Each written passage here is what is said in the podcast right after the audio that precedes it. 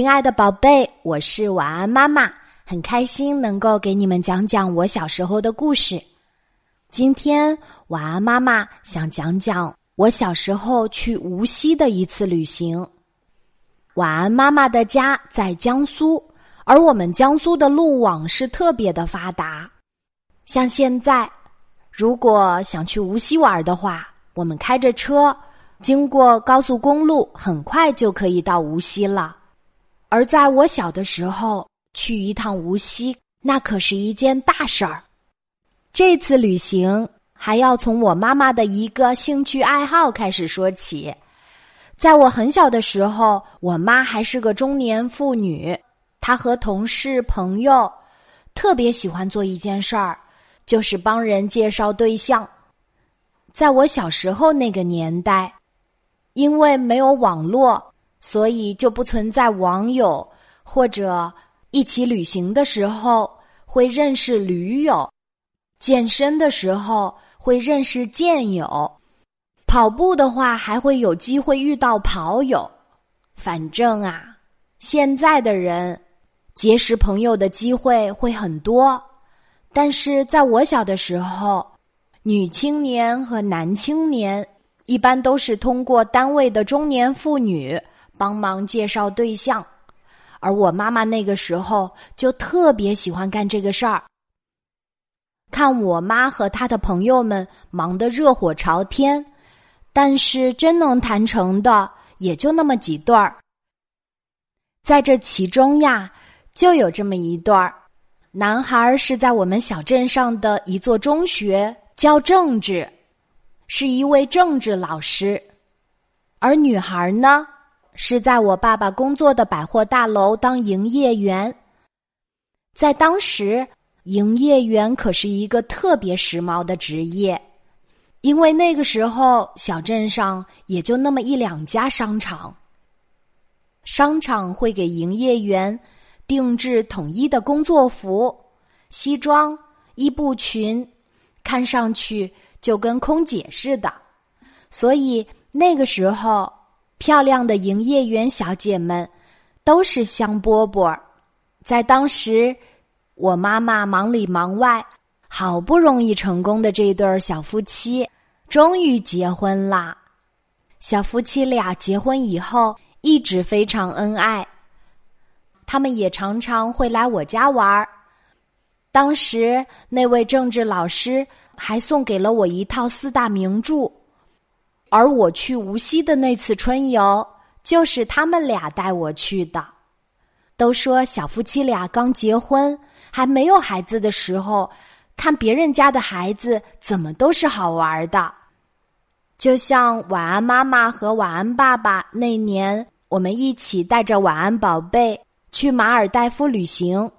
当时我们那座小岛上有好几对小夫妻是来蜜月旅行的。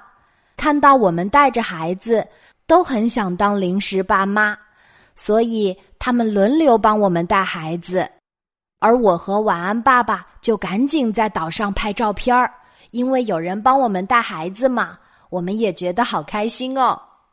我们在拍照的时候，也会远远儿的看一看晚安宝贝。晚安宝贝当时和临时爸妈相处的还真不错。当时我就想到了我小时候的这次无锡旅行。是啊，和临时爸妈在一起的感觉还真不错，因为自己的爸妈总是会骂人，不可以这样，不可以那样，而临时爸妈说话的时候都特别温柔，好吃的好玩的总是第一个送到我面前。我记得当时还没有高速公路，出发去无锡，天不亮就要到学校的操场集中。为什么会在学校的操场集中呢？因为那次的旅行不是旅行社的跟团旅行，那个时候小镇上好像还没有旅行社。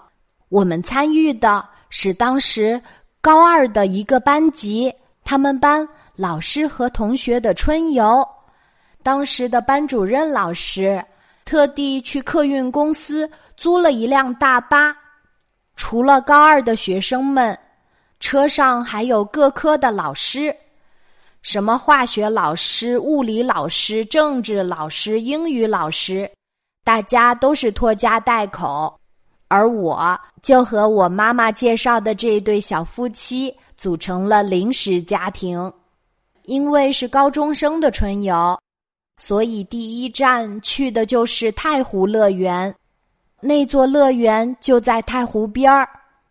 令我印象最深刻的，就是坐着一条小船，从上面俯冲下来，我不停的尖叫，感觉我人下来了，心脏还在上面呢。玩好了这个项目下来以后，头发都是湿乎乎的。当时我还有一张照片呢，唉，那脸上红的呀，像个大苹果。很多年过去了，太湖乐园渐渐被人们忘记了，但在当时却给我留下了特别深刻的印象。算起来，这是我第一次。去到这么刺激的游乐场，其实我真的是一个特别胆小的人。去迪士尼乐园或者环球影城，我都不太喜欢坐那种非常刺激的过山车。就算是室内过山车，我也会不停的尖叫，很害怕。算起来，还是小小世界这种温柔又可爱的游乐项目比较适合我。就像在香港迪士尼乐园，我记得我们玩灰熊山谷的时候，都以为快要结束了。在我们的小火车快要接近终点的时候，突然来了一个急速后退，哇！那种以为设备出了故障，拼命往后退的感觉，可真的太不好了。在不停的尖叫之后，我们终于完成了那次惊险刺激的旅行。回来以后。我就对晚安爸爸和晚安宝贝说：“以后再也不要玩这种刺激的项目了，太可怕了。”不知道我们的小朋友和爸爸妈妈有没有去过一些主题乐园，玩过令你特别难忘也觉得很害怕的一些游乐项目？可以留言告诉我。好啦，今天晚安妈妈小时候的故事就分享到这里。我是你的好朋友晚安妈妈。小宝贝，睡吧，晚安。